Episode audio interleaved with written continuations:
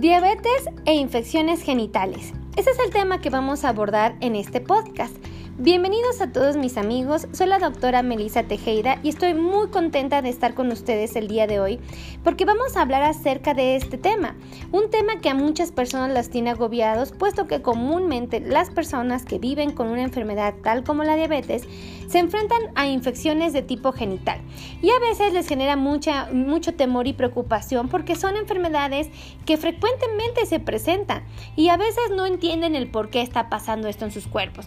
Y es lo que vamos a platicar en este audio porque creo que es de gran utilidad. Lo primero que deben de saber es que el hecho de que los pacientes que tienen diabetes tengan un azúcar descontrolada, es decir, que sus reportes de azúcar durante el día salgan fuera de los valores que son aceptables, el paciente seguramente está cursando con un problema que se llama hiperglucemia, es decir, mucha azúcar en su torrente sanguíneo. Y esto evidentemente va a promover la adhesión de ciertos bichos al, epitelio genital, como es ejemplo la cándida albicans. Este pequeño honguito, la verdad es que llega a hacer muchas travesuras en el cuerpo, tanto de mujeres como de hombres, y particularmente se debe a que eh, esta adhesión eh, que tiene eh, la cándida a lo que es el epitelio genital perjudica la fagocitosis, lo que da al bicho una ventaja sobre las personas. Es decir, no tenemos la misma capacidad, nuestro cuerpo no responde de igual manera para eh, atacar o de alguna manera destruir al bicho cuando está en nuestro cuerpo. Entonces, esto es muy importante entenderlo porque vamos a saber que sí, estamos en una desventaja ante el bicho y entre este y muchos otros más cuando tenemos niveles de glucosa muy altos. Por eso es muy importante estar muy bien controladitos para no enfrentarnos a situaciones como la que les menciono. Pero, ¿qué es lo que está pasando? ¿Qué es lo que genera o qué es lo que está sucediendo en el cuerpo? Bueno, en términos científicos y médicos se los voy a platicar súper rápido porque llega a ser muy complicado esto, pero burdamente les va. La hiperglucemia lo que genera es una respuesta inmune deficiente, es decir, provoca que haya una quimiotaxis neutrofílica disminuida. Evidentemente se disminuye la fagocitosis, así como la actividad bactericida y la opsonización. Todo esto entorpece la capacidad de nuestro cuerpo de defenderse ante un bicho.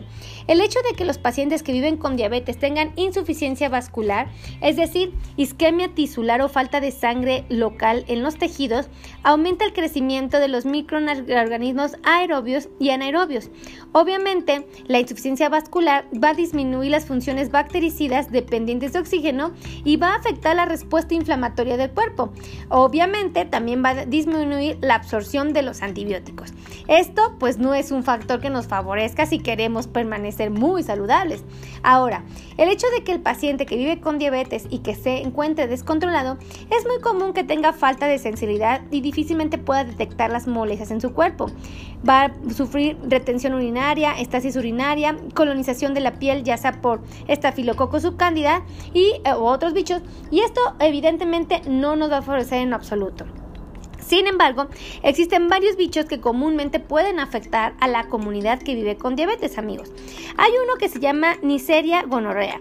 Este lo que hace en, en los genitales de las mujeres es que provoca la secreción vaginal eh, mucopurulenta y esto pues llega a ser bastante molesto. En los varoncitos también genera una secreción uretral mucopurulenta y este bicho lo tenemos que eliminar. Por eso es que si detectamos una secreción anormal en nuestro cuerpo tenemos que avisarle a nuestro médico. Ahora, hay otro bicho que también llega a ser muy frecuente que afecta a la comunidad que vive con diabetes, que es la clamidia trachomatis.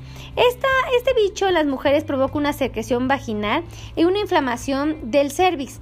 Algunas veces llega a haber dolor y por supuesto en los varones eh, algo bien interesante es que si tienen este bicho que creen llegan a ser asintomáticos y algunas ocasiones llegan a tener una discreta secreción eh, de, del pene y por supuesto pueden tener una inflamación de la uretra, pero no es tan claro como en el caso de una mujer.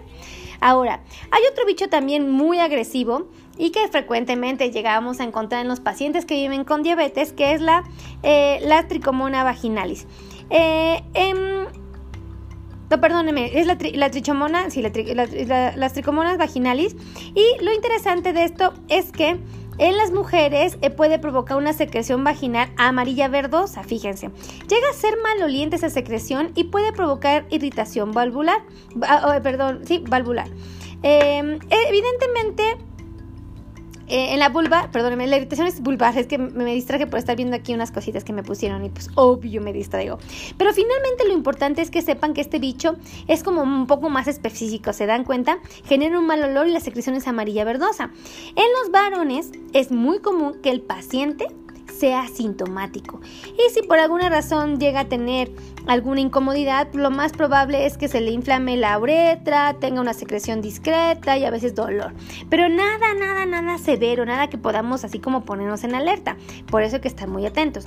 Ahora, hay uno que es la eh, Gardera vaginalis, ajá.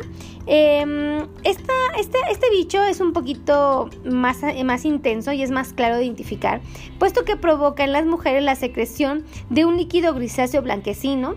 Ah, va a provocar que el pH vaginal cambie, normalmente llega a ser em, de 4.5. Esto eh, quiere decir que eh, es mayor a 4.5 y esto no es lo adecuado, obviamente el paciente o la paciente en este caso llega a tener un olor muy característico, llega a oler a pescado. Y este bicho que provoca la vaginitis bacteriana, la verdad es que llega a ser muy incómodo. Además de que eh, cuando ya le hacemos estudios al paciente y toda una serie de cosas, podemos identificar la presencia de células clave en la secreción vaginal y con esto poder tener mayor certeza de lo que estamos señalando ante nuestra paciente. Eh, ahora, ¿qué es importante resaltar amigos?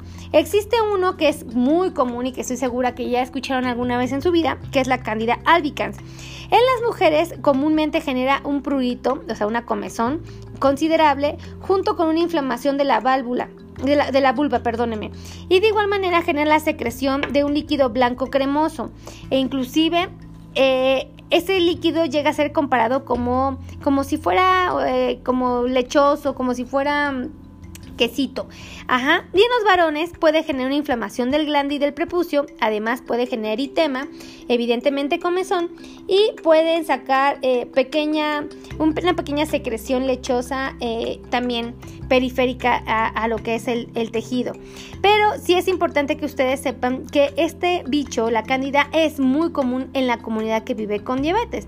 Por ello es muy importante que si tú padeces cualquiera de estas condiciones que acabo de mencionar y eres diabético, acudas con un médico para que te ayude a determinar con certeza qué es lo que está pasando en tu cuerpo, si hay un bicho, cómo se llama el bicho y de ser así, qué antibiótico o qué medicamento, en el caso por ejemplo de los hongos, un antimicótico, podría ayudarnos a matarlo con el fin de evidentemente eliminarlo y controlar la infección.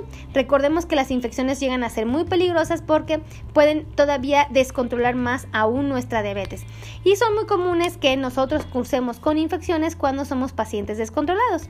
Así es que hagamos lo correcto, tomemos las mejores decisiones y acudamos con un profesional de la salud para que nos ayude a determinar las causas precisas y el tratamiento ideal para cada uno de nosotros.